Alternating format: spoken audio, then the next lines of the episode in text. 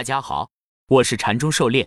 今天咱们来学习教你炒股票禅论一百零八课第七十九课第二节分型的辅助操作与一些问题的再解答。咱们的讲解按原文对照逐段进行，力求贴近原文解读，弄懂每个重难点。禅论原文二，只介入在该级别出现第三类买点的股票。狩猎解读，一般的 K 线图上对应 MACD 双回拉的走势，构成一个比较标准的某级别中枢。在确定其次级别后，找出相应的第三类买卖点。需要注意，级别上一定要匹配。缠论原文三，买入后，一旦新的次级别向上不能新高或出现盘整背驰，坚决卖掉。这样，只要级别足够，肯定是赚钱的。走了以后，股票可能经过二次回抽会走出新的行情，但即使这样也节省了时间。有时间就等于有了介入新股票的机会。狩猎解读，如下图所示，六为三买点。买入后有如下分类两种情况：第一种，次级别六十七内部背驰，六十七不能新高，七不过五则卖出；第二种，次级别六十八新高，八高于五，次级别六十八出现背驰，同时六十八与前面四十五比出现盘整背驰，也要走掉。第一种情况就是大家常说的三买转二卖的情况，即便是这种不怎么成功的三买，只要次级别足够大，比如次级别为一分钟级别，也能有可观的利润。而第二种情况，八后次级别回调，如果到六附近结束，就形成为二买，构成第二个中枢。这个时候可以回博，如果不能止住，则要返回前面中枢，形成更大级别中枢震荡。因为前面盘整背驰，所以这里形成更大级别震荡的概率大些。缠论原文四：如果股票没出现三的情况，那一定是进入新一轮该级别的中枢上移中，一定要持有到该上移的走势出现背驰后，至少卖掉一半。然后一个次级别下来，这里可以回补，但如果有新股票就没必要了。在一个次级别上去，只要不创新高或盘整背驰，就一定要把所有股票出掉。注意，有一个最狠的做法，就是一旦上移出现背驰就全走。这样的前提是你对背驰判断特别有把握，不是半桶水。这样的好处是时间利用率特别高。狩猎解读，没有出现三的情况。也就是六十七与四十五比没有盘整背驰，这样就会在上方形成新的同级别中枢，形成该级别的上涨趋势。这个过程可以一直持有，如下图所示。六为第一个中枢三买点，买入后六十七与四十五比不背驰，则一直持有。后面形成第二个同级别中枢，一千零一十一与六十七比力度减弱，发生该趋势背驰，可在十一点处卖出半仓。后面一千一百一十二次级别回调后，如果一千二百一十四不能新高。或者一千二百一十三与一千零一十一比较有盘整背驰，则卖出所有筹码。如果技术过关，对背驰判断准确，可以全仓卖出；否则可以通过半仓操作来应对操作精度上的不足。缠论原文五，尽量只介入第一个中枢的第三类买点，因为第二个中枢以后形成大级别中枢的概率将急速加大。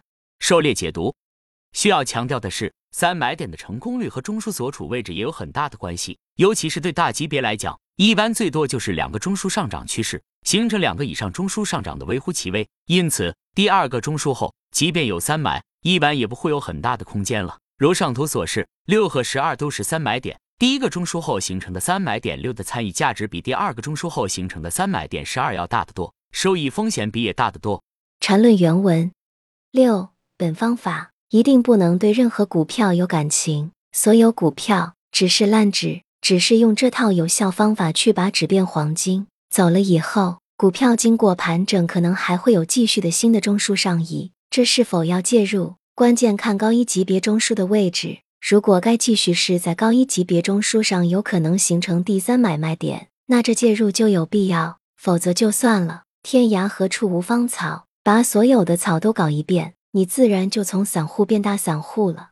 狩猎解读：股票是废纸，股票只是凭证，不要对股票有感情。低位的股票涨起来能带来收益，涨高了剩下更多的是风险。怎么上来的怎么下去，在 A 股中太常见了。一番炒作后一地鸡毛，如果抱着不放，只能来回坐电梯，在上面站岗。如果趋势上涨后走掉，接下来一个同级别回调后是否回补，要看其所处的大级别。如果这个回调刚好构成高一级别的第三类买点。那么，按照大级别三买重新介入是很有必要了。如下图，假设我们操作级别的次级别是深蓝的，在四后第一个小中枢后的三买点红色箭头处介入，到五处四到五这个上涨趋势被持后，绿色箭头卖出后，经过一个盘整回调至六处，这时要不要回补？六处刚好构成一到四这个大中枢的第三类买点，因此六处刚好是大级别的三买点，这时回补是有必要的。如果大级别没有买点支撑，就不需要回补了，找新的有参与价值的三买去参与比较高效。缠论原文三，资金量比较大的大散户，这时候。用所有资金去追逐第三类买点已经不切实际了，那么就可以对基本面上有长期价值的股票进行复股抽水式的操作，例如各种级别的中枢震荡去减低成本、增加筹码，这样资金效率肯定没有第二种散户的高，但资金量不同，操作方法自然不同。狩猎解读：级别较小或者股票盘子太小，所容纳的资金量是有限的。对应资金大的散户，频繁的在小级别三买间切换操作就不现实了。这时候需要找一个质地好的成长股做中线投资，然后利用小级别中枢震荡反复做短差来降低成本、增加筹码，进行大波段操作。虽然效率比前面的三买轮动法要低一些，但三买轮动法容不下大资金，这种方法对大资金操作就比较好。缠论原文四，专门的猎手经过三的训练和操作，资金量变得比较庞大了。就可以对选定目标进行猎杀式的攻击。有些人问，把庄稼都杀死了有什么好处？这不是好不好的问题。资金大了又不做庄，又要快点把资金效率提高，唯一的办法就是吃大鱼，吃小鱼还不够塞牙缝，有什么意思？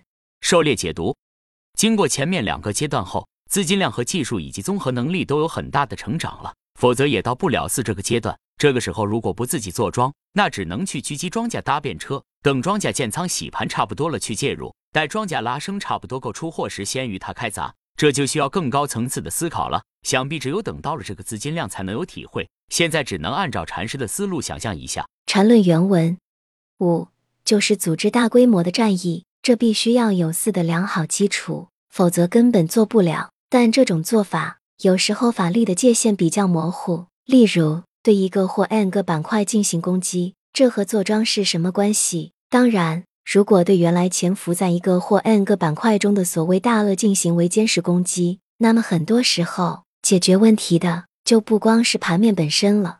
狩猎解读：更大规模的战役可能类似于中长期板块行情的发动，比如十七年的白马股行情，或者行业反转以及强题材类对一个板块持续的炒作，比如十九年的猪肉板块、工业大麻等。不光是大资金需要考虑布局这种大规模的作战，散户也要跟随这种趋势。好处就是可持续性强，不是一两天的短线炒作。把握这种大趋势行情需要敏感的直觉和不断的强化判断。可能行情一开始出现并不能察觉，但慢慢就会演变出来。就如禅师所说，反弹可能做着做着就变成了反转，需要在实践中不断验证、纠偏、强化。禅论原文六，全局式的战争，这涉及的方面太多。没有一个全局式的战争是光在市场本身就能解决问题的，而且资本市场的全局战争，更多时候是更大范围的金融战争的一部分。这是全方位的立体战争，主要考虑的反而不是市场本身了。